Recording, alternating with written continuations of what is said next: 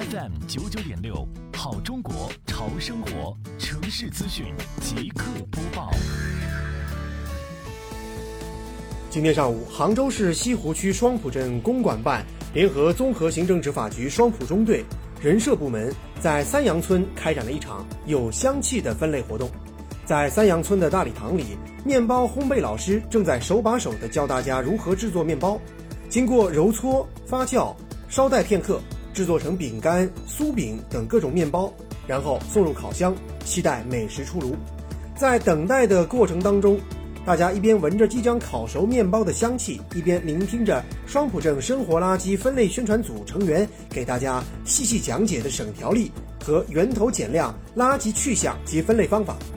在普及生活垃圾分类的常识和知识之后，以分类投放实际操作游戏的方式，让大家活学活用，记得牢也用得会。